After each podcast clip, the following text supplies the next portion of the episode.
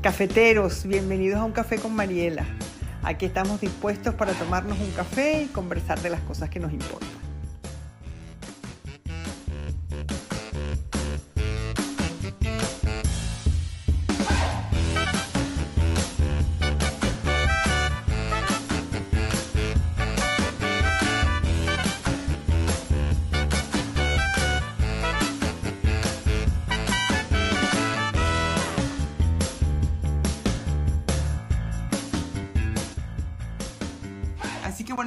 El cafecito de hoy. A responder preguntas. Quienes estén oyendo este por primera vez tendrán que oír el de ayer, el de eh, la impostura, el síndrome de Cenicienta. Y van a entender entonces las preguntas que hagamos hoy y las preguntas que respondamos hoy. A ver, Nalfi Concepción dice, ¿dónde se encuentra el punto de quiebra para darnos cuenta de que nos roban la identidad? Creo que un poquito sí lo respondí ayer, en el sentido de que eh, el punto, eh, un- una medida eh, fácil de descubrir es la comodidad. O sea, em, esa es una medida. Otra medida es la gente que nos rodea. Quienes nos rodean nos conocen y saben, quienes nos rodean me refiero a la familia y a las amigas, nos conocen y saben quiénes somos, saben cómo somos y nos pueden decir, mira, eh, por aquí no va la cosa, esto que estás haciendo no eres tú, estás abandonando cosas que son tuyas, estás ah, disfrazada de alguien que no eres tú, estás am, forzándote a hacer o decir o, dejar de hacer o dejar de decir cosas en donde no te reconocemos. O sea que eh, yo creo que eh, hay que hacer caso a los espejos del, que suponen las amigas y que supone la familia y uno tiene que hacerse caso a uno mismo, a la propia comodidad y pre- preguntarse uno verdaderamente si esto que hace, porque lo que decíamos ayer es que efectivamente en una pareja siempre hay que dar y recibir, hay cosas que cambiar, hay cosas que modelar, que perfilar, hay matices. Y en esos matices eh, uno renuncia a ciertas cosas. Pero bueno, estar seguro de que no, de que la línea roja de nuestros ah, valores, de las cosas que nos definen, que nos hacen sentir cómodos, que nos hacen ser quienes somos, no están tocadas. Eso es muy importante. A ver, María Lau, que me pregunta.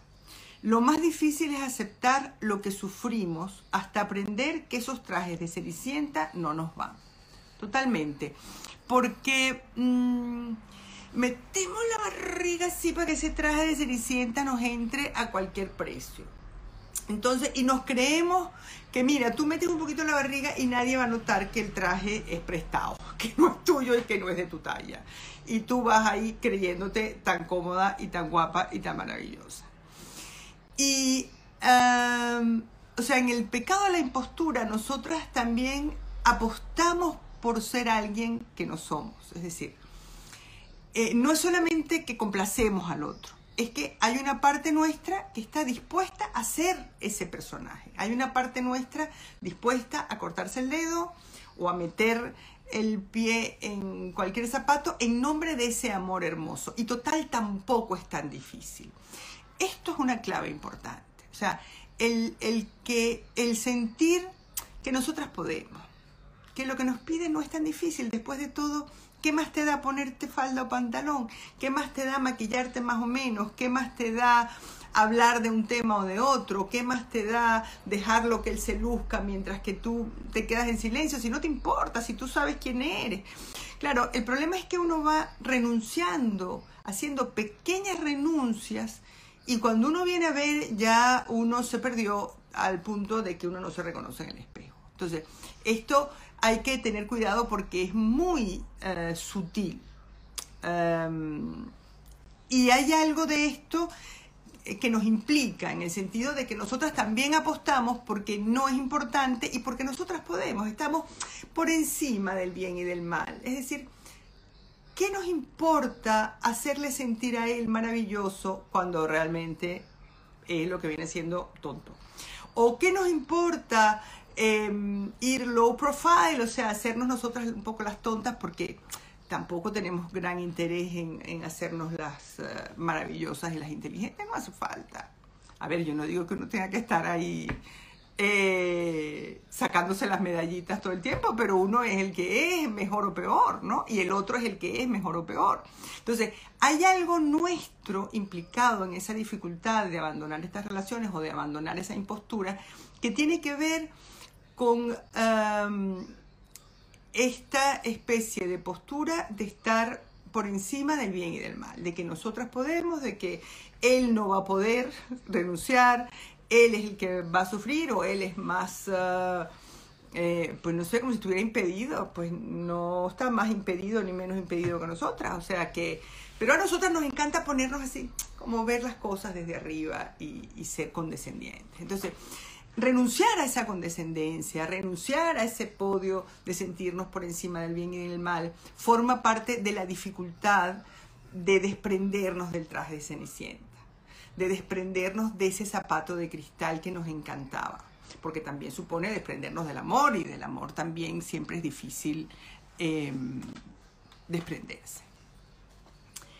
A ver, una pregunta interesante. ¿Qué hago si tengo una pareja 11 años menor que yo, sabiendo que no me va, pero no logro dejarlo? Bueno, yo no sé qué edad tienes tú, pero efectivamente, a partir de una cierta edad, tener, me imagino que no tendrás 20, seguro que tienes más de 20 porque uh, va a tener un novio 11 años menor que tú. Y un, un novio 11 años, 11 años menor que tú es un novio muy tentador, es decir, es un novio que te hace sentir joven, que te hace sentir que, tendrá, bueno, pues eh, em, la potencia eh, y la pasión de un hombre 11 años menor, que eso siempre es muy agradable.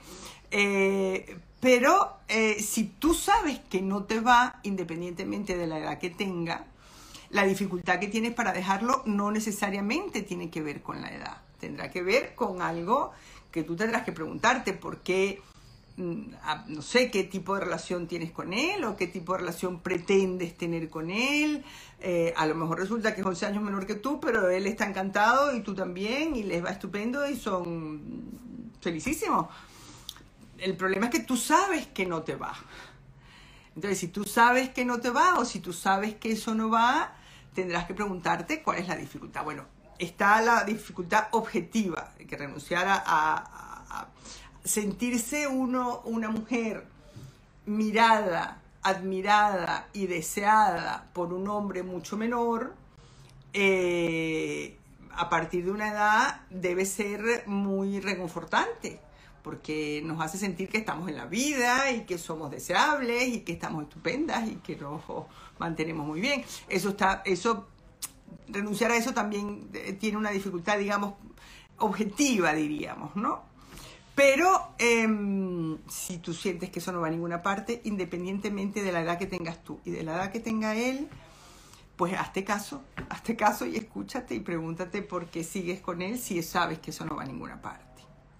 Porque también corres el riesgo de sufrir más, porque corres el riesgo de sentirte doblemente humillada o de atribuir que la dificultad tiene que ver con que tú eres mayor y a lo mejor él eh, puede estar con una más joven. No sabemos, pero pero mm, bueno, trata de ser un poco dueña de lo que haces y de respetar lo que tú piensas y sientes. Y si te parece que a eso no va a ninguna parte, pregúntate si no estarás perdiendo el tiempo. Cuando podrías estar o sola o buscando a alguien que verdaderamente sí vaya a alguna parte contigo, que vaya al baile contigo.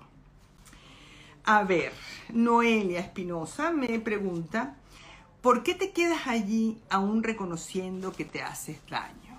Bueno, yo creo que esto tiene que ver con lo que veíamos hace dos preguntas. Es decir, te quedas allí porque a ti nada te hace daño, porque tus pies son indestructibles, porque tú puedes andar con cualquier zapato, que da igual el zapato que te pongas, que tú vas a caminar por la vida como una modelo de pasarela.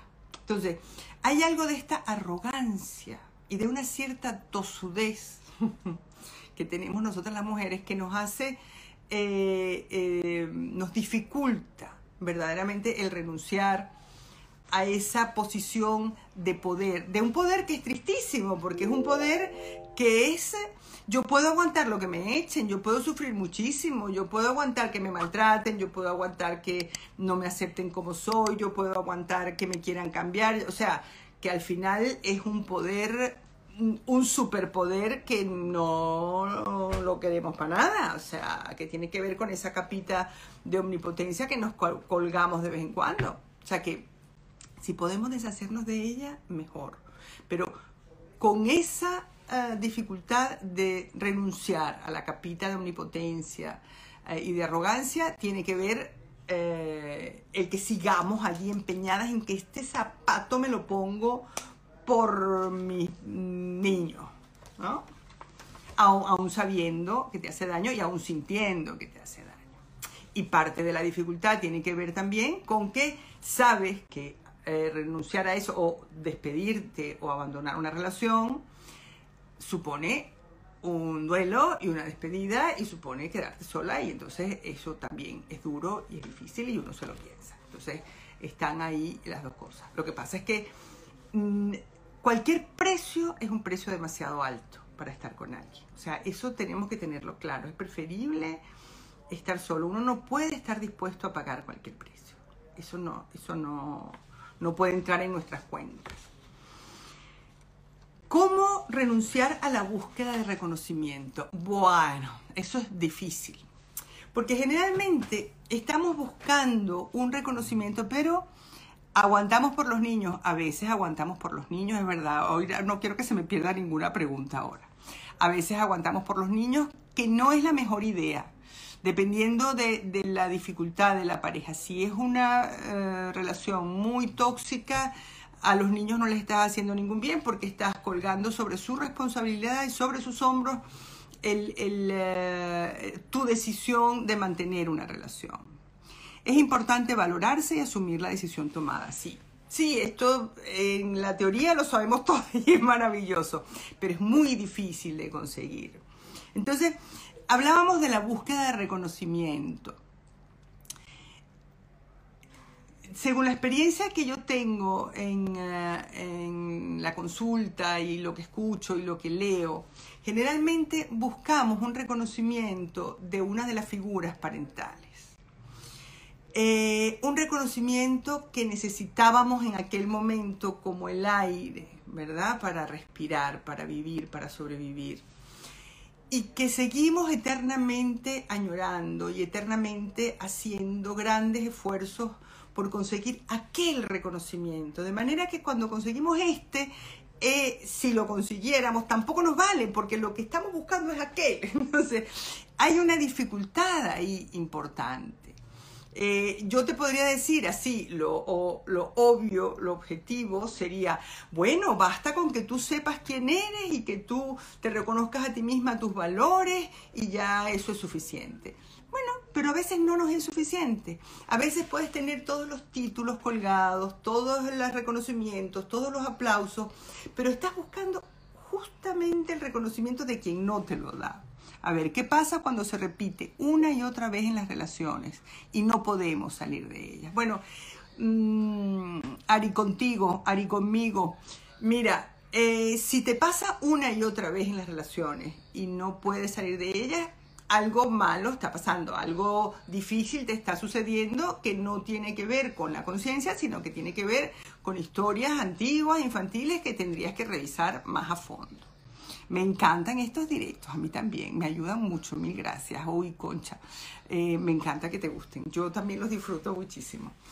Em, bueno, eh, decíamos lo de la búsqueda de reconocimiento, que desde fuera uno puede decir, bueno, mira, pero basta con que tengas todo. Pero no, generalmente en esto que veíamos de la agenda oculta del otro día o de la ratita presumida que va y busca justamente el que la va a tratar mal, el que no le va a dar reconocimiento, el que haga ella lo que haga, eh, va a mirarla con indiferencia, con desprecio. Eso tiene que ver con, con, que la elección del casting ha sido muy cuidadosa, muy minuciosa y se ha buscado a alguien que repita la historia infantil y que nos haga eh, tener siempre esta añoranza y que nos deje con hambre de reconocimiento permanentemente. Entonces, eh, tener esta hambre de reconocimiento es agotador porque uno no para de buscarlo y de buscarlo y de buscarlo y de hacer cosas para merecerlo, aunque uno lo merezca antes de empezar a buscarlo. Creo que es importante estar dispuestas a tomarnos el tiempo para profundizar en lo que nos pasa, para poder dejar lo que no nos hace bien. Por supuesto que sí, eh, Daniela, por supuesto que sí, tienes razón. Yo creo que, eh, a ver, yo estoy aquí Hoy, hoy uno de, los mensajes más bonitos que recibí de lo de ayer es que alguien me dijo que gracias a estos lives había regresado a su terapia. Eso es lo más importante que puedo hacer yo por alguien. O sea, permitirle que se mire a sí mismo, abrirle una puerta para que tenga curiosidad por conocerse más, para que tenga interés en saber por qué le pasan las cosas que le pasan, para que pueda eh, hurgar eh, en sus secretos, en su infancia, en sus relaciones primeras, en estas búsquedas de reconocimiento, a veces tan desesperadas. A ver, Soraya dice, hola Mariela, nuevamente un gusto escucharte. Qué bueno, Soraya. Em, por fin. sí, aquí estoy, Marta. ¿Tú crees que el tener baja autoestima hace más fácil ser víctima de un gato? Mm, bueno, eso lo de la autoestima ya lo expliqué alguna vez. El, gato nos deja con la autoestima hecha triza después. Pero la ratita que elige al gato lo elige con una autoestima loca, disparatada y un poco eh, ficticia. Porque la ratita elige al gato diciendo, este gato le gusta comer ratitas, pero cuando me vea a mí a esta rata no se la va a comer porque conmigo no va a poder. Entonces allí la autoestima está loca. Después el gato nos come, nos machaca, nos traga y nos deja fatal. A ver que hay una pregunta larguísima. Yo suelo siempre tropezar con el mismo perfil que no me hace bien. Me lo sé todo, pero luego la vuelvo a liar. Creo que es súper importante, al menos en mi caso, no cegarme con lo que me ofrecen. Exacto. Y en cualquier caso, si siempre tropiezas con la misma piedra, es decir, si le tiene mucho cariño a la piedra con la que tropieza.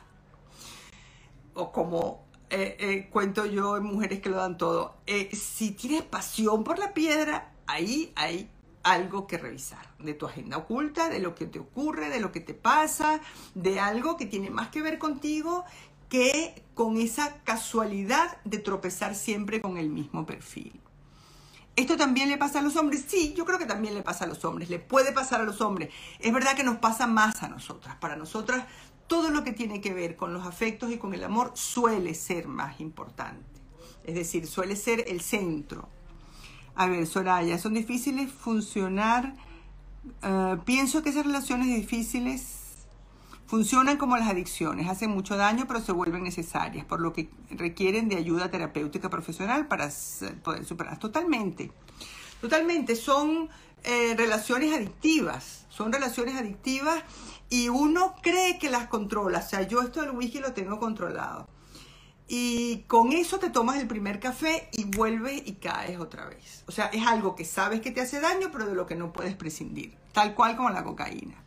¿Cómo reconocer a un narcisista? Uy, a veces desde lejos se les ve venir, o sea, son el centro de la fiesta, tienen que tener toda la atención, eh, suelen ser egoístas, suelen pensar solamente en ellos, suelen tener una posición muy infantil, eh, se comportan como si fueran hijos únicos eh, y el único ser sobre el universo al que hay que atender y al que hay que mirarle la cara y, al que hay que complacer. Entonces, eh, uno cuando entra en una relación muy enamorado está muy dispuesto a escuchar y a complacer y a todo esto, pero eh, mm, si es recíproco, mejor. A ver, narcisista, contacto cero. Ok, muy bien. En cuanto lo descubras, al corriendo. Porque esa es la otra parte maravillosa de la Cenicienta que no les dije ayer. De la Cenicienta, si tenemos que copiar algo, por favor, es la capacidad que tiene la Cenicienta de darse cuenta de la hora que es y de salir corriendo cuando tiene que salir corriendo. Entonces, a veces nosotras tenemos que darnos cuenta de que ya llevamos un montón de tiempo perdido junto a un hombre que no nos quiere como nosotras queremos, que nos aprieta por todas partes, o que nos queda grande, o que nos queda chiquito, o que nos queda fatal porque no es de nuestra talla. Y ver el tiempo que llevamos perdido en eso y salir corriendo como la cenicienta, aunque te deje los zapatos por el camino. Tú sal corriendo de esa relación. Y si no puedes salir corriendo, busca ayuda para que te ayuden a salir. ¿Qué hace que nos empeñemos en ese gato? Ay, esto que decíamos ahorita de la de la, la arrogancia que nosotros a ese, a ese gato lo vamos a cambiar. ¿Cómo que gato? El gato come ratitas, con otras, será otras ratitas, pero déjalo que me conozca a mí. En cuanto me conozca a mí, ese gato va a caer rendido a mis pies. Y ese gato va a querer comprometerse conmigo, y ese gato va a dejar de ser narcisista, y ese gato va a ser generoso, porque ya tú vas a ver que ese gato yo lo voy a transformar. Alguien que me adora, que se llama Gladys, tan bella Gladys, qué bueno. Maravillosos estos cafés. Y yo, que era adicta a la cafeína tan bella, pero no dejes la cafeína, la cafeína es buenísima, a mí me encanta. Fabuloso lo de salir corriendo, pues sí, pues sí, hay que salir corriendo como la Cenicienta. O sea que si tenemos que hacerle caso a la Cenicienta en algo, es a su capacidad de ver el reloj, de ser realista y decir, aquí yo mejor mm, salgo corriendo.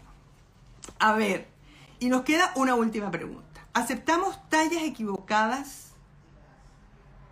¿Por qué nos abandonamos? O sea, ¿por qué aceptando? Y aquí que tenemos una pregunta aquí abajo que a ver si la puedo leer. Em, a ver, soñamos con que podemos ser de cualquier talla. soñamos con que podemos eh, tener el pie de cualquier tamaño, el cuerpo de cualquier forma, de que todo nos va a quedar bien y todo nos va a sentar bien. Soñamos con que el amor todo lo puede, el amor todo lo cambia, el amor todo lo transforma y eso nos hace eh, em, abandonarnos. A ver, yo también te adoro tan bella. Y he leído tus libros desde Chile. Uf, me ha costado, pero lo estoy logrando. Gracias por todo. Qué bien que se consigan en Chile. Me casé con uno así y me tomó años darme cuenta. Afortunadamente ya me separé. Bueno, pues una campeona, una cenicienta campeona que salió corriendo.